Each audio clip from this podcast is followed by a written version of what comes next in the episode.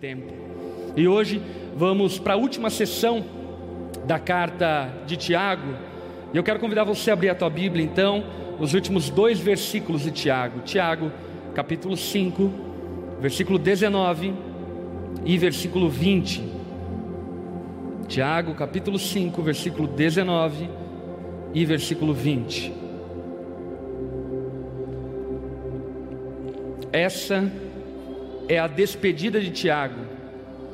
De maneira surpreendente, Tiago não se despede dos ouvintes da sua carta, dando tchau, ou desejando bênçãos, ou desejando paz, mas ele encerra a sua epístola fazendo uma convocação para a igreja, e também que não deixa de ser uma chamada de atenção e um alerta que eu e você devemos ter.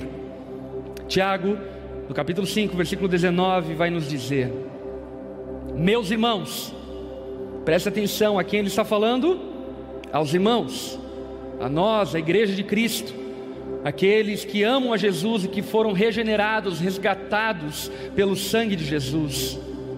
Meus irmãos, se algum de vocês se desviar da verdade e for trazido de volta, saibam que quem trouxer o pecador de volta de seu desvio o salvará da morte e trará perdão para muitos pecados. Essa é a despedida de Tiago. A despedida de Tiago basicamente é: traga os pecadores de volta.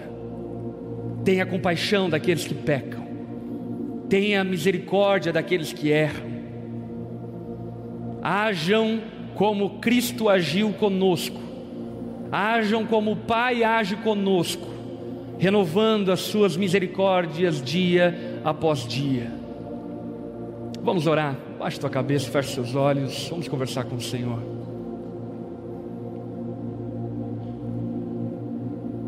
Pai, nós somos tão gratos a Ti por estarmos aqui essa noite. Obrigado pela graça e privilégio de podermos estar com a Sua igreja reunida diante da Sua santa palavra, que é a verdade.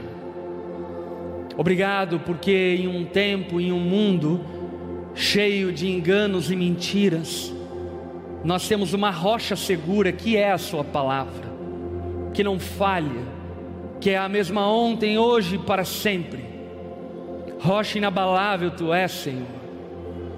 E nós somos tão felizes por podermos edificar a nossa vida sobre essa rocha permanente e eterna que é o Senhor.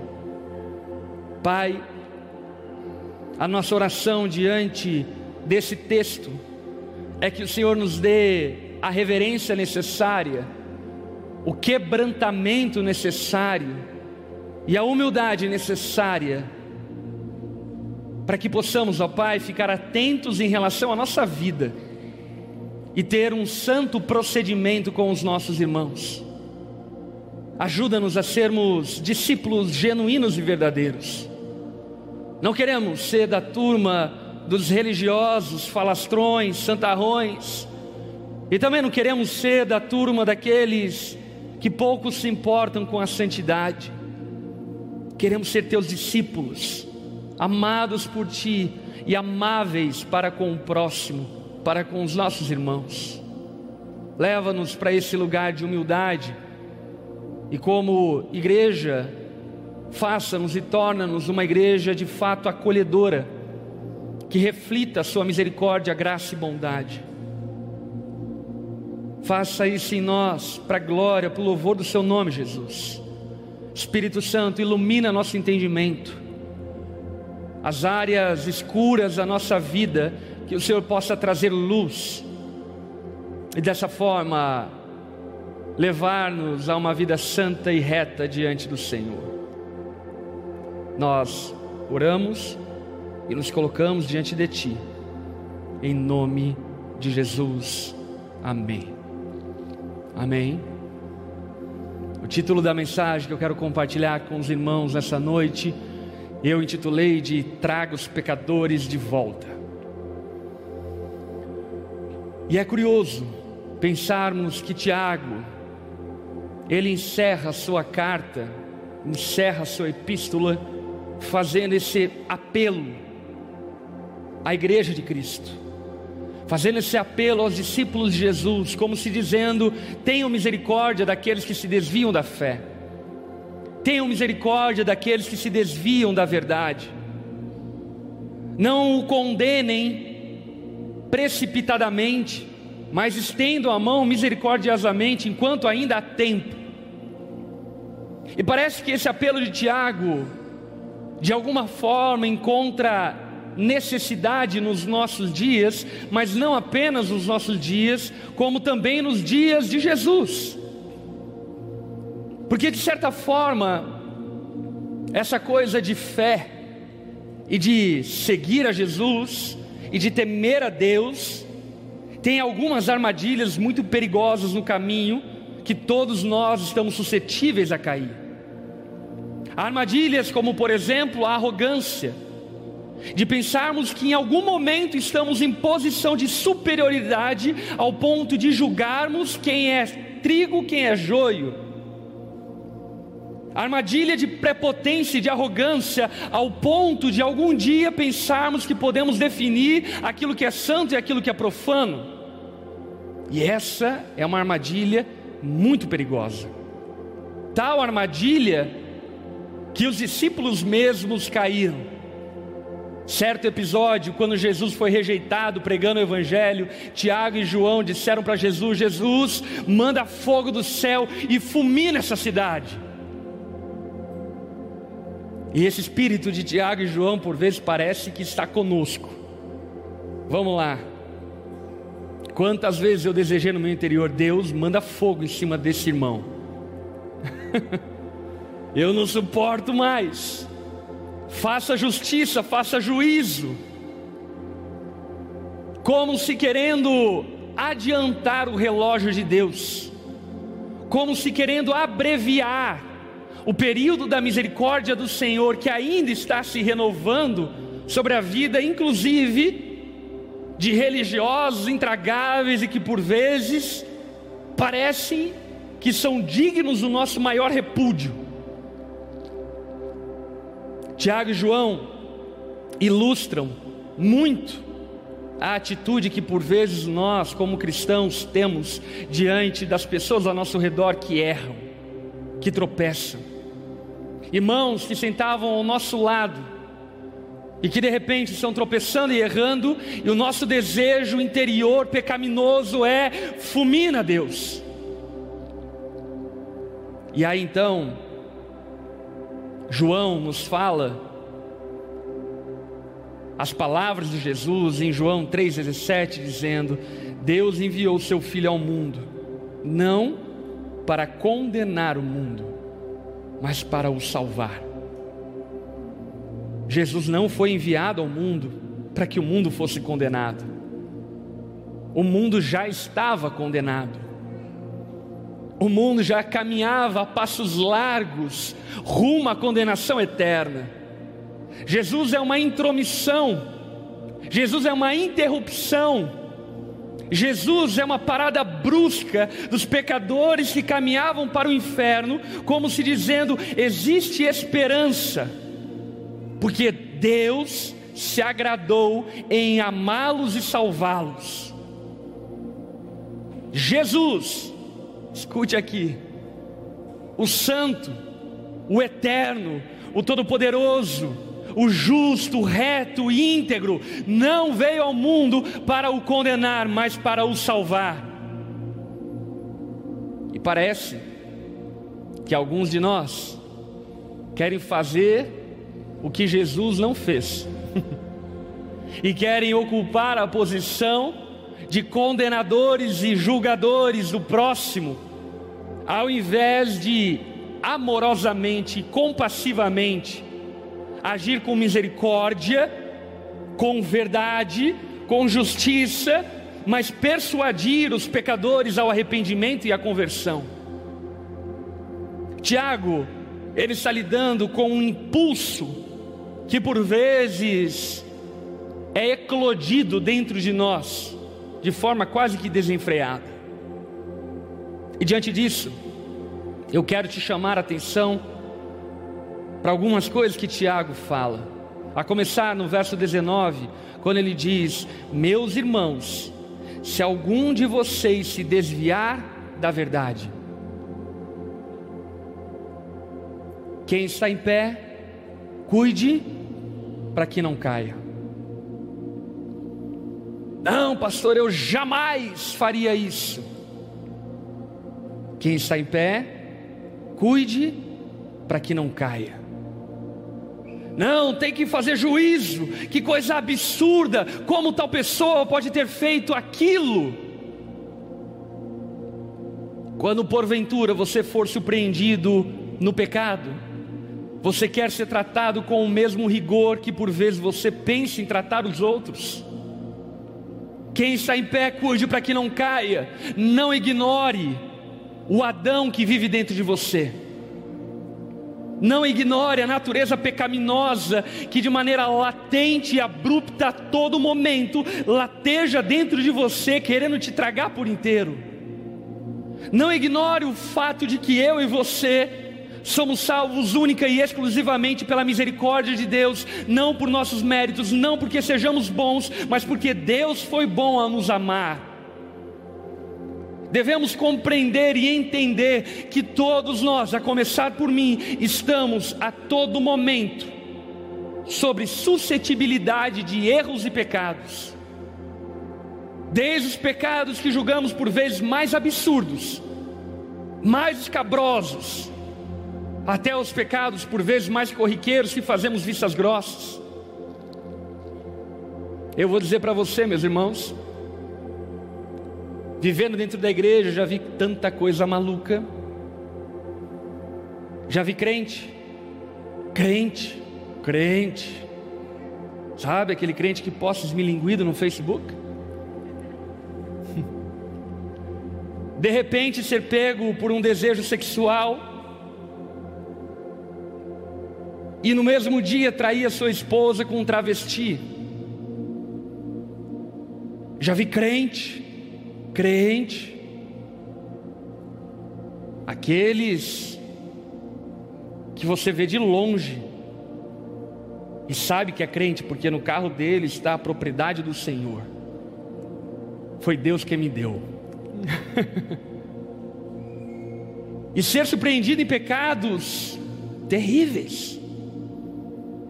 Eu poderia aqui a noite toda ficar expondo pecados que ao longo da minha trajetória pastoral e como crente, eu vi pessoas que aparentemente eram incaíveis, usando do neologismo, e de repente tropeçaram. E uma das coisas que eu tenho percebido ao longo da caminhada é que normalmente tropeçam aqueles que ignoram a possibilidade de tropeçar normalmente são surpreendidos em pecados terríveis, aqueles que são prontos e com o dedo em riste, apontando o dedo para os outros, dizendo: Olha o fulano, olha o cicrano, olha o beltrano, olha o que, que ele fez, olha o que ele fez. Quase uma narração de futebol. Esses, por vezes, são tomados por um abrupto desejo que os leva ao pó e os humilha. Portanto, meu irmão, minha irmã, não ignore a sua capacidade de fazer burrada. Não ignore a sua expertise de fazer coisas erradas, de tomar más decisões, de agir impulsivamente e equivocar-se nas coisas mais absurdas que talvez você mesmo hoje rejeita. Por isso, o próprio escritor aos Hebreus, no capítulo 2, verso 1, ele vai nos dizer uma coisa muito curiosa. Ele diz o seguinte: portanto, precisamos prestar muita atenção. Olha para quem está ao teu lado e diga: preste muita atenção. As verdades que temos ouvido para que não nos desviemos dela. Preste muita atenção. Mas, pastor, eu já tenho dez anos de caminhada com Jesus. Preste muita atenção. Ou, como diria Jesus no jardim do Getsemane, orai e vigiai, porque a carne é fraca e o espírito pronto. Orai e vigiai, fique esperto, fique vigilante, porque certamente eu e você podemos ser surpreendidos abruptamente pelo erro, nos desviando da verdade. E um pequeno desvio doutrinário pode ser o fundamento de um pecado devastador. Um pequeno engano acerca da palavra de Deus, uma pequena manipulação doutrinária, pode ser a mola propulsora para uma vida devassa longe do Senhor. Portanto, fique vigilante. Principalmente você crente há mais tempo, que talvez seja mais tentado à arrogância, ao orgulho, a ouvir uma pregação e dizer: Eu já ouvi sobre isso. Ou achar que você não precisa mais de tanta comunhão, porque você já tem 20 anos caminhado com Jesus, aí você diz: Ah, eu já sei como funciona. Quem está em pé, Tome cuidado para que não caia. Tiago está alertando aos irmãos, aqueles que creem em Jesus, que todos nós, em absoluto, estamos suscetíveis ao pecado, estamos suscetíveis ao erro. E sem sombra de dúvida, a única maneira de prevenirmos, para que não caiamos, é sendo vigilantes, prestando muita atenção na verdade e não nos desviando nela, nem para a esquerda nem para a direita, mas nos mantendo no trilho da sã doutrina e da palavra de Deus. Tome cuidado, se você costuma consumir mais ideologia do que teologia. Tome cuidado se você costuma a consumir mais teologia do que praticar a teologia. Tome cuidado com aquilo que você tem colocado para dentro de si, porque certamente essas coisas podem ser pequenas sementes de algo que há, de destruir a sua vida. Quem está em pé, tome cuidado para que não caia. Nos prevenimos do pecado, preservando e guardando a palavra de Deus no nosso coração, para que não pequemos contra ela pequenos desvios, grandes pecados, pequenos erros, doutrinários, grandes atos pecaminosos. Portanto, a primeira coisa que eu gostaria de chamar a atenção a partir desse texto é isso: cuidado para não cair, preste atenção, ninguém é tão forte, ninguém é tão poderoso Ninguém é tão autossuficiente, ninguém é tão sábio que não precise do Senhor e de irmãos para nos corrigir e nos ajudar na caminhada.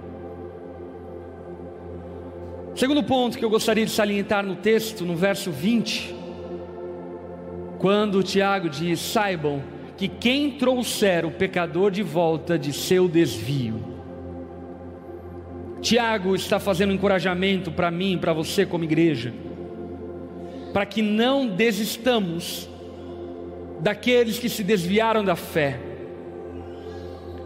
para que sejamos dóceis e amorosos, e como o Senhor, sejamos cheios de compaixão para aqueles que tropeçaram e erraram. Essa semana que passou, inclusive, no programa Na Mesa, que nós fazemos toda quinta-feira, uma da tarde, nós conversamos sobre a parábola de Lucas 15, o capítulo das coisas perdidas.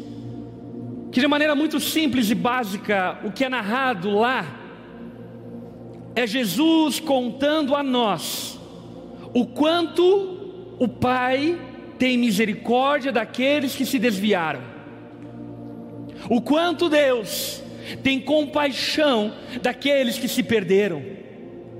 Jesus ele conta três histórias: a parábola da ovelha perdida, a parábola da dracma perdida, a parábola do filho perdido.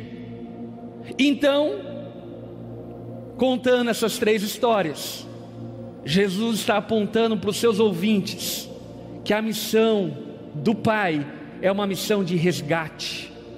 Deus não tem prazer na condenação de pecadores, Deus tem prazer na salvação daqueles que se arrependem dos seus pecados. Deus enviou o seu Filho ao mundo, não para condenar o mundo, mas para que este fosse salvo por meio da pregação do Evangelho.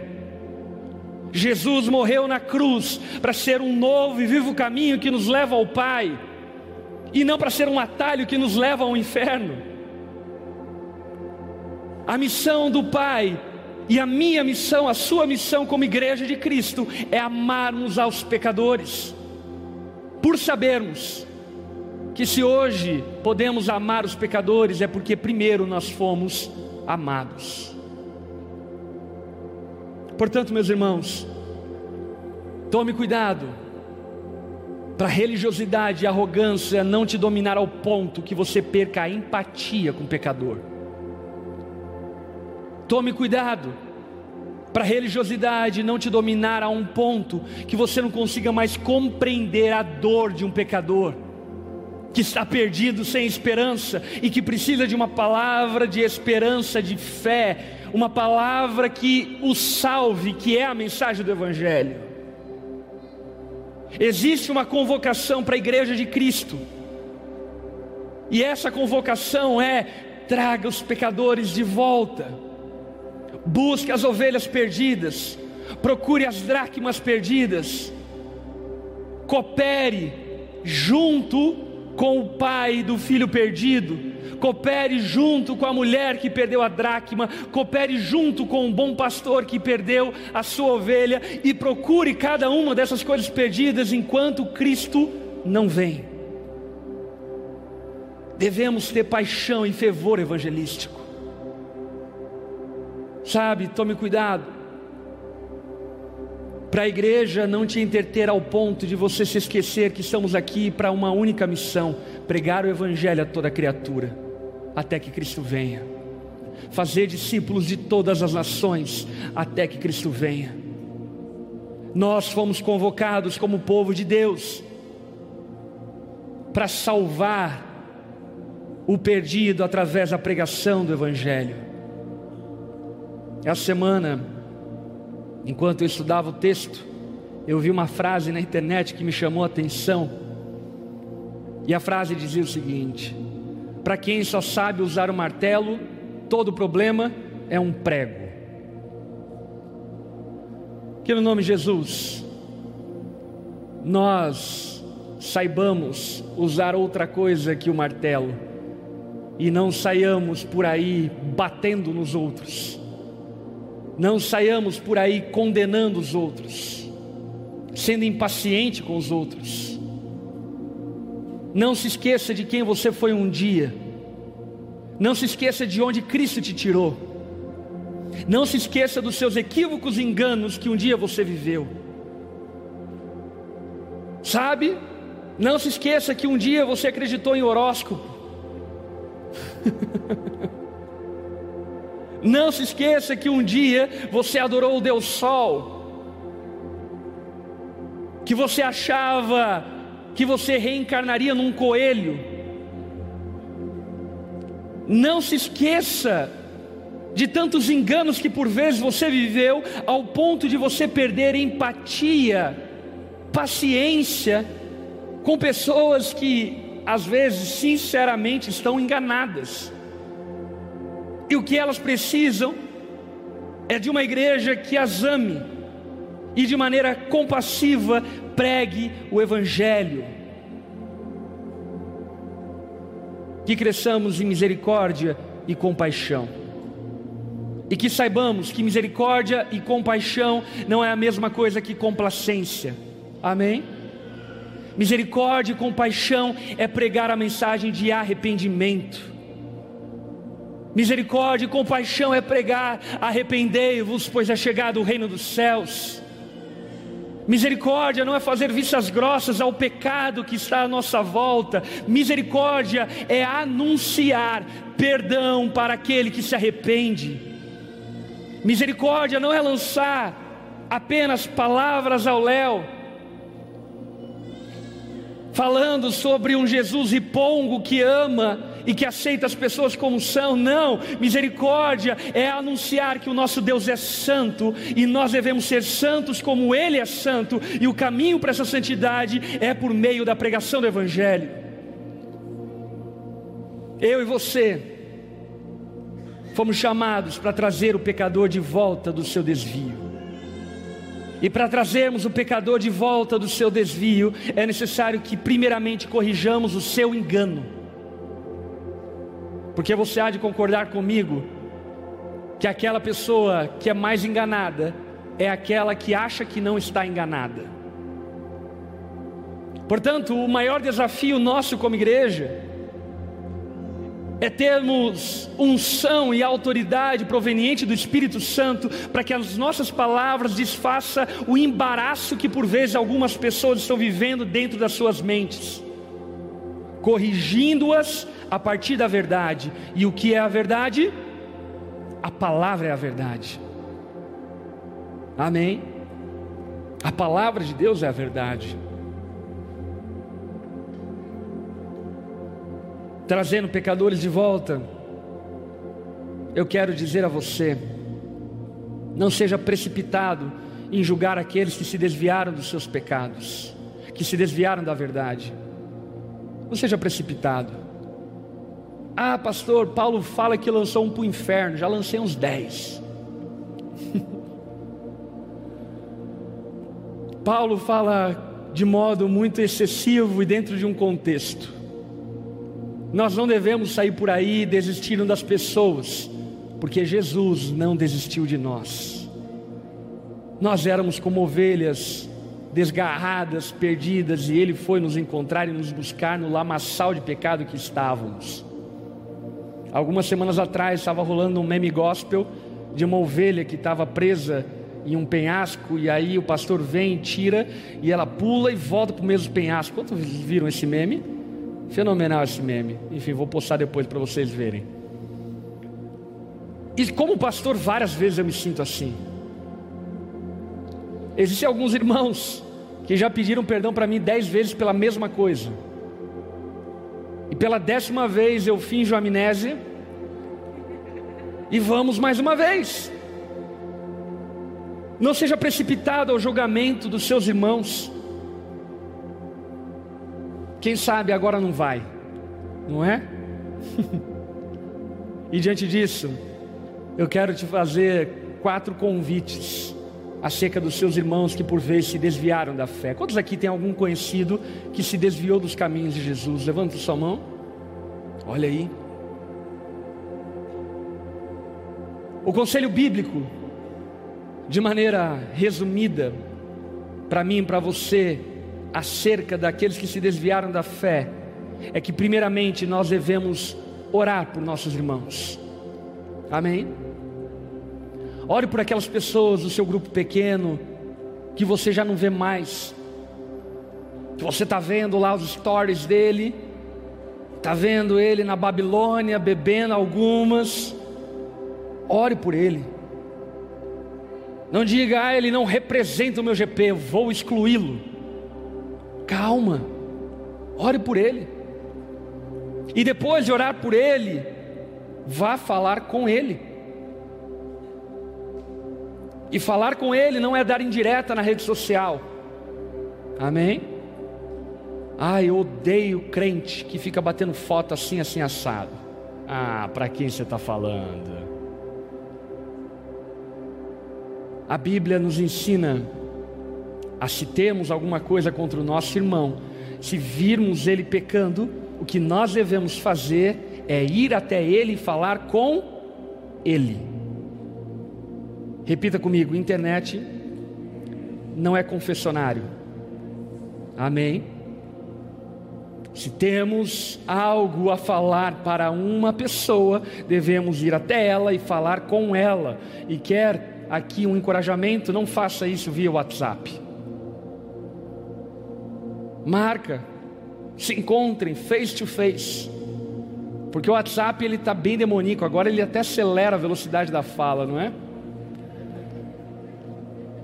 A empatia ela está esvaindo, apesar de eu ter gostado dessa ferramenta.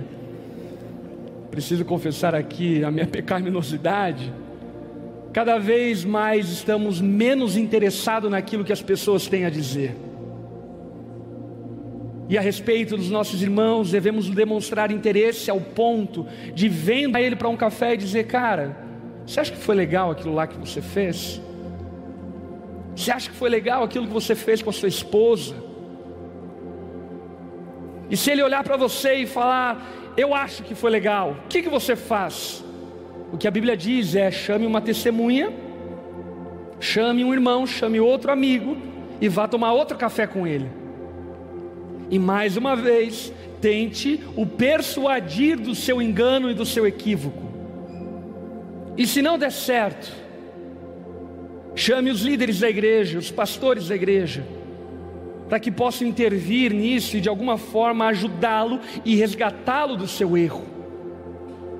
A igreja, ela não tem a incumbência de condenar a igreja tem a incumbência de corrigir, de disciplinar, de chamar aqueles que estão tropeçando errando ao acerto, à santidade, por meio do amor, da compaixão e da misericórdia.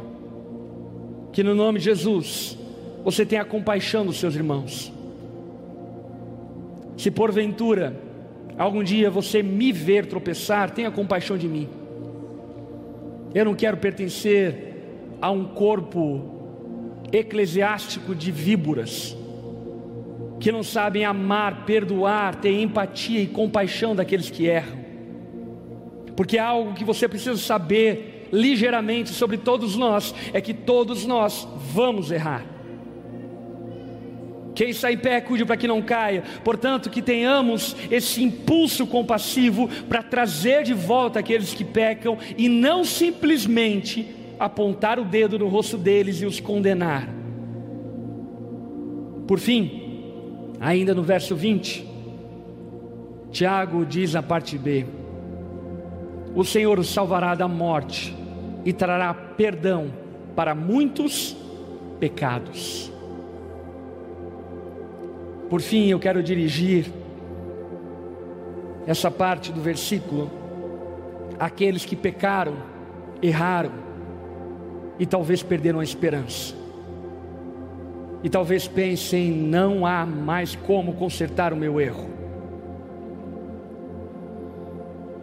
Meu irmão,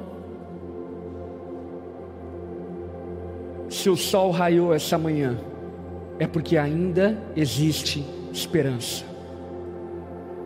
Mas, pastor, o que eu fiz foi horrível. Ainda existe esperança. Mas você não conhece os meus erros, ainda há esperança. Enquanto Cristo não vem para julgar vivos e mortos, ainda há esperança, ainda há misericórdia, ainda há possibilidade de consertar os nossos erros. Marido, você errou com sua esposa, ainda há esperança. Esposa, você errou com seu marido, ainda há esperança. Você errou com sua igreja, ainda há esperança. Sabe, que não coloquemos um ponto final naquilo que nós não temos autoridade para colocar um ponto final, porque Jesus é o Alfa e o ômega. Foi Ele quem decidiu o nosso início e é Ele que decide o nosso fim. Portanto, enquanto Ele não colocou um ponto final, que aguardemos a esperança viva de que podemos redimir-nos dos nossos pecados através da graça e da bondade do Senhor. Agora, se porventura você tenha pecado e se afastado dos caminhos do Senhor. Quero citar aqui Charles Spurgeon, que diz o seguinte: pecado e inferno estão casados, a não ser que o arrependimento anuncie o divórcio.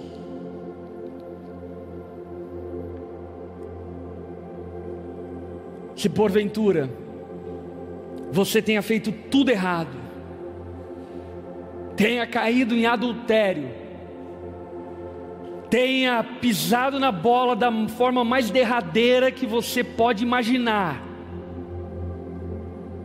ainda existe esperança, mas só existe esperança para aqueles que se arrependem dos seus pecados. Portanto, certamente essa noite é uma oportunidade para aqueles que de alguma forma se perderam ao longo da caminhada, que escorregaram das mãos do bom pastor, que caíram do colar das dracmas, que fugiram da casa do Pai. Ainda há esperança se houver arrependimento se houver um sincero desejo de se aproximar do Senhor. E para ficar aqui mais explicitado, o que é arrependimento? Arrependimento, primeiramente, é reconhecimento de pecado. É necessário que você reconheça que pecou. Marido, não queira restaurar o seu casamento enquanto você não se arrepender profundamente dos seus pecados. Não existe esperança se não houver consciência de pecado. Pedir perdão não é a mesma coisa que pedir desculpa. Eu aprendi logo cedo com a minha boa mãe isso. Quando eu errava, Chegava para a mamãe e dizia: Mãe, desculpa, mãe. Ela olhava para mim e dizia: É perdão, filho. Eu falava tudo a mesma coisa. Até que eu fui entender etimologicamente o que é a palavra desculpa e perdão. Desculpa é tirar a culpa de mim, colocar a culpa no outro. É falar: olha, eu fiz isso, mas porque a minha esposa fez aquilo. Eu fiz isso porque o meu marido fez aquilo. E perdão é simplesmente falar: eu fiz isso porque eu sou pecador. Eu errei, a culpa é minha. A culpa não é de Joinville que estava chovendo. a culpa não é do cometa Harley que passou. A culpa não é da China que chegou em Marte. A culpa é minha. Eu pequei contra o Senhor. Eu tropecei, eu escolhi pecar contra você. Existe esperança, mas apenas para aqueles que reconhecem profundamente o seu pecado e diante disso confessam o seu pecado. Arrependimento é reconhecimento de pecado, confissão de pecado e mudança de atitude. Eu costumo dizer que você pode até cair no mesmo pecado, mas que não seja repetidamente da mesma forma. Porque se você cair no mesmo pecado da mesma forma, demonstra que na verdade você não mudou a sua atitude. Você continua fazendo tudo da mesma forma e vivendo tudo como você sempre viveu, esperando obter resultados diferentes. E isso não é arrependimento. Portanto, meu irmão, minha irmã, aplicando tudo aquilo que ouvimos essa noite. Primeiro, igreja de Jesus, que sejamos uma igreja acolhedora, que não sejamos uma igreja arrogante, que se coloca em um pedestal de superioridade que não pode amar o pecador, que acolhamos o pecador com misericórdia e compaixão, crendo e esperando que o Senhor pode providenciar a ele arrependimento, remissão de pecados. Amém. Apacentador, líder. Falo aqui de um líder para outros líderes. Às vezes é difícil. Mas cresça em misericórdia. Cresça em misericórdia. E nunca se esqueça que você só pode amar porque foi amado. Você só pode dar uma chance porque recebeu uma chance. E por fim, se você está longe dos caminhos do Senhor, essa é uma boa oportunidade para que você se arrependa dos seus maus caminhos e retorne para a comunhão com o Senhor e com a igreja. Amém. Baixe tua cabeça, feche seus olhos.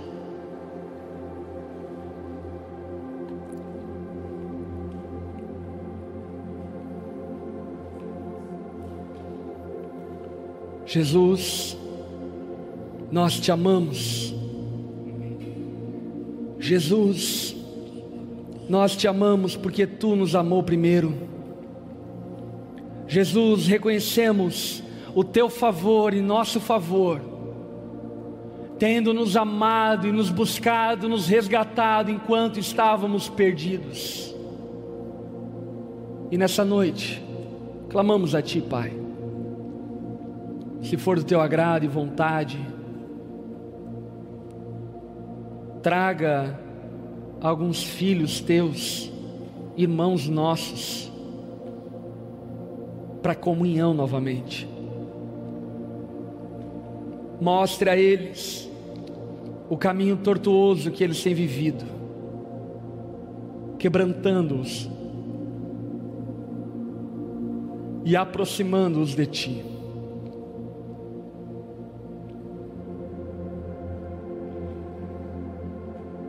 Ainda de cabeça baixa, olhos fechados. Se você se vê morno, afastado da comunhão, afastado do Senhor, talvez vivendo uma vida cristã extremamente apática, malemar tem frequentado a igreja, e nessa noite você percebeu que você é filho e foi chamado para viver na comunhão com o Pai. E de alguma forma no seu interior existe um genuíno desejo de viver uma vida fervorosa com o Senhor novamente. Se você é essa pessoa que já caminha com Jesus, mas de alguma forma tem se esfriado na fé, e nessa noite quer dar um retorno, um reset e retornar aos caminhos do Senhor, eu quero convidar você no seu lugar, levantar uma das suas mãos se você é essa pessoa, porque eu quero orar por você.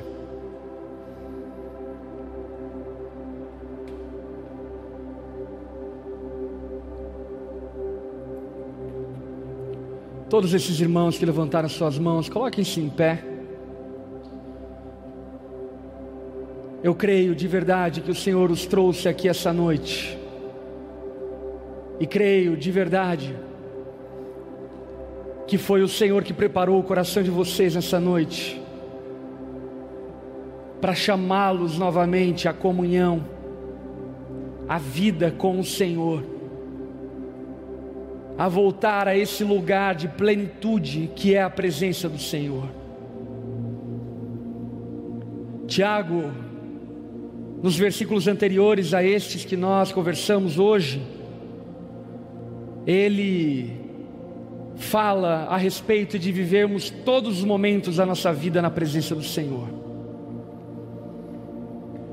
E a nossa oração por vocês essa noite é que essa noite seja uma retomada na caminhada, para nunca mais precisar ser retomada novamente. Uma guinada rumo à eternidade e uma vivência constante na presença do Senhor a partir daqui. Eu quero convidar a igreja que está próxima, esses irmãos, estenderem a mão a eles. Se eles ou elas estão junto com você no seu bloco de cadeiras, vieram da sua casa junto, você pode colocar a mão sobre ele, sobre ela, abraçar. E juntos nós vamos orar ao Senhor por um renovo e por restauração. Existe esperança para aquele que se arrepende. Espírito Santo de Deus, nós clamamos a Ti. Aquece novamente o coração desses irmãos que de alguma forma e por algum motivo que não vem ao caso, tropeçaram e se perderam na caminhada. Que a Sua mão de misericórdia, Senhor, possa estar estendida sobre eles hoje, trazendo-os à superfície novamente, restaurando-os e trazendo renovo espiritual sobre a vida deles. Devolva, ó Pai, a alegria da salvação que um dia eles tiveram e que porventura se perdeu ao longo desse tempo. Devolva a eles, ó Pai, o prazer e a satisfação da comunhão, da Sua presença que foi perdido ao longo dos anos. Que o Senhor possa trazer a eles restauração de chamado, restauração de propósito, restauração da comunhão com o Senhor. E um tempo, ó Pai, fervoroso, de paixão e relacionamento com o Senhor, possa estar sendo gerado nessa noite na vida de cada um deles. Nós os amamos e, independente dos seus erros, nós não os condenamos. Como tua igreja e como irmãos deles, estendemos a nossa mão, dizendo que nós estamos aqui para amá-los e para mais uma vez ajudá-los na caminhada contigo. Que a tua bênção possa estar sobre a vida de cada um desses, Jesus. Nós oramos, em nome de Jesus. Amém e amém.